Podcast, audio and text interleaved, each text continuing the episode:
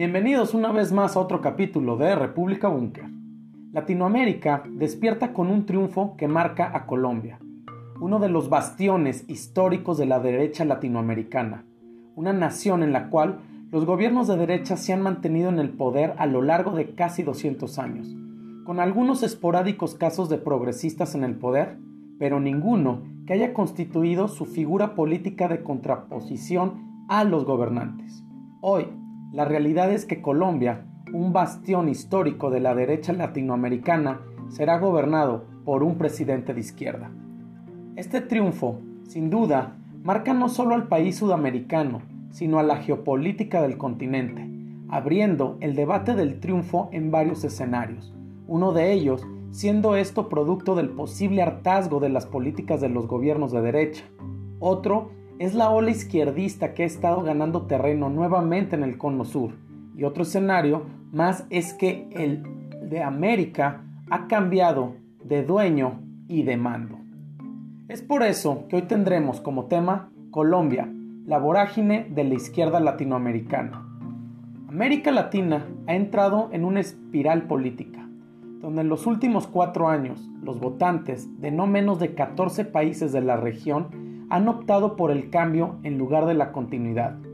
México, El Salvador, Panamá, Guatemala, Argentina, Uruguay, Guyana, Bolivia, Ecuador, Perú, Honduras, Chile, Costa Rica y hoy Colombia. Países que han fluctuado entre la izquierda y la derecha y la derecha y la izquierda.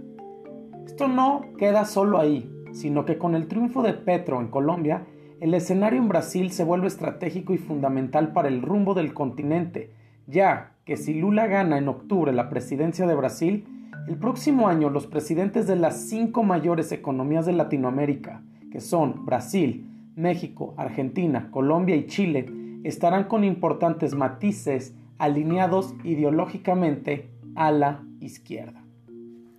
Evidentemente algo está pasando en Latinoamérica y esto no puede dejarse en reduccionismos de golpes de suerte o populismos en avanzada.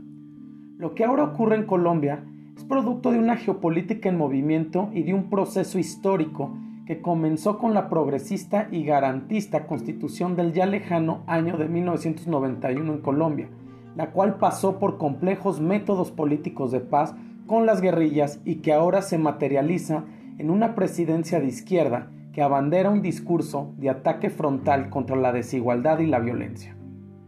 El ahora presidente electo Petro, quien formó parte de la guerrilla del M-19 a sus 17 años en 1977 y quien ha trabajado de manera obsesiva para denunciar los males de Colombia y proponer cambios estructurales, se pone al frente de un país donde la pobreza y la violencia se viven a flor de piel.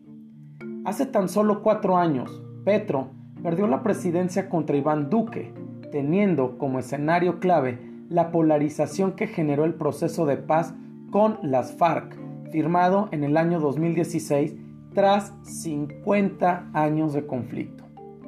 Muchas preguntas surgen con este triunfo del exguerrillero colombiano, pero en política queda claro que el azar no existe y que sin duda los estallidos sociales generados durante la presidencia de Iván Duque impulsaron la carrera política de Petro, mientras que la derecha colombiana veía cómo poco a poco iban perdiendo terreno. La administración de Duque puso de manifiesto la necesidad de abrir el debate sobre la activación de reformas aplazadas, además que el tema de la pandemia dejó el mal parado a Duque y su gobierno, pues agudizó y evidenció la desigualdad que existe entre los colombianos. La derecha colombiana esa que históricamente ha estado aliada al empresariado, a las Fuerzas Armadas y a los medios de comunicación, esa élite política que manejó los partidos tradicionales, tradicionales, tanto el liberal y conservador, y que gozó de un apoyo electoral que hasta ahora había sido implacable sobre la crisis, hoy entra en una situación dentro de un escenario donde los países de América Latina, han volteado a ver otras formas de política. Situación que sin duda ha sabido aprovechar su contraparte izquierdista a lo largo y ancho del continente y que hoy solo deja a Brasil, Ecuador, Paraguay y Uruguay como los países que representan a la derecha en América Latina. El triunfo de Petro no es aislado y por ello la posición de los Estados Unidos era necesaria para saber cuál era la postura y las líneas de acción frente al cambio de rumbo que están estableciendo ahora las políticas colombianas. Por ello, desde la Casa Blanca, el secretario de Estado estadounidense Anthony Blinken felicitó al pueblo colombiano diciendo que haber ejercido su derecho a voto y reafirmar la fortaleza de la democracia era el punto fuerte de Colombia. Además agregó que espera Blinken y Washington continuar la política potente de alianzas con el presidente ahora electo Gustavo Petro y construir así un hemisferio más democrático y justo. La pregunta es qué significa este triunfo para el control y poder de los Estados Unidos en Latinoamérica, pues la alianza geopolítica bilateral entre Washington y Bogotá ha madurado a lo largo de años y su principal fortaleza es la forma en que resistió las alteraciones gubernamentales y las complicadas coyunturas locales en ambos países. Una muestra de la alianza geopolítica de Estados Unidos con Colombia fue el conocido Plan Colombia, Plan para la Paz y el Fortalecimiento del Estado, teniendo como objetivos la lucha contra el problema mundial de las drogas, el crimen organizado y la violencia que éste genera, la reactivación económica y social y el fortalecimiento de las instituciones democráticas. La región sudamericana es foco de atención dentro de la escena internacional. Venezuela, país limítrofe con Colombia, ha sido blanco de ataques de sus políticas y un territorio que se ha formalizado a lo largo de los años como la cuna de la resistencia y bastión de la izquierda latinoamericana, lugar que anteriormente ocupaba Cuba. La situación de Venezuela constituye un asunto regional y que es un jugoso botín de poder que puede ser utilizado como instrumento de competencia geopolítica, donde Rusia, China y la India podrían comenzar a tener una injerencia mucho más marcada y que esto se expanda hacia Colombia, quitando poder regional a los Estados Unidos. Se sabe que hace unos años Rusia había desplegado militares y equipos en Venezuela, en medio del cerco diplomático que lideraba la Casa Blanca sobre el gobierno de Maduro. Hoy Rusia puede observar en Colombia una nación aliada y que impulse el movimiento hegemónico mundial que se está dando desde su epicentro en Ucrania.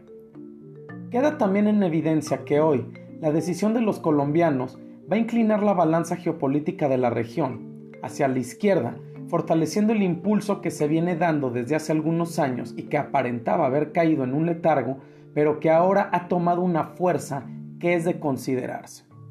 Para muchos, en Colombia, el triunfo de Petro es el inicio del final de la injerencia norteamericana en su país, una oportunidad inmensurable de alejarse de la política occidental saqueadora, belicista, injerencista, intervencionista y opresora, pro-yanqui y pro-europea.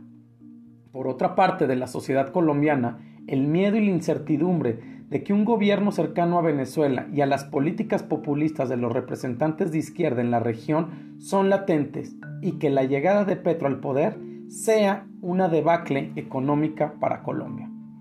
Un tema que no puede quedar fuera y que ahora debe ser tomado con mayor seriedad y tener en la agenda geopolítica regional y continental son tanto el Foro de Sao Paulo y el Grupo de Puebla, dos de las principales organizaciones que se han encargado de dar este giro de políticas e impulsar a las izquierdas en Latinoamérica, y donde el Foro de Sao Paulo también estaría apostando de la mano del Partido Comunista de China por el triunfo de Gustavo Petro en Colombia y del Lula da Silva en Brasil. El asedio del dragón asiático lucha duro aún tras las bambalinas del escenario geopolítico por establecer de manera contundente por su hegemonía en América Latina en tres frentes, el económico, el geopolítico y el cultural. Muchas gracias por su atención y los esperamos en el próximo capítulo de República Búnker, plataforma geopolítica.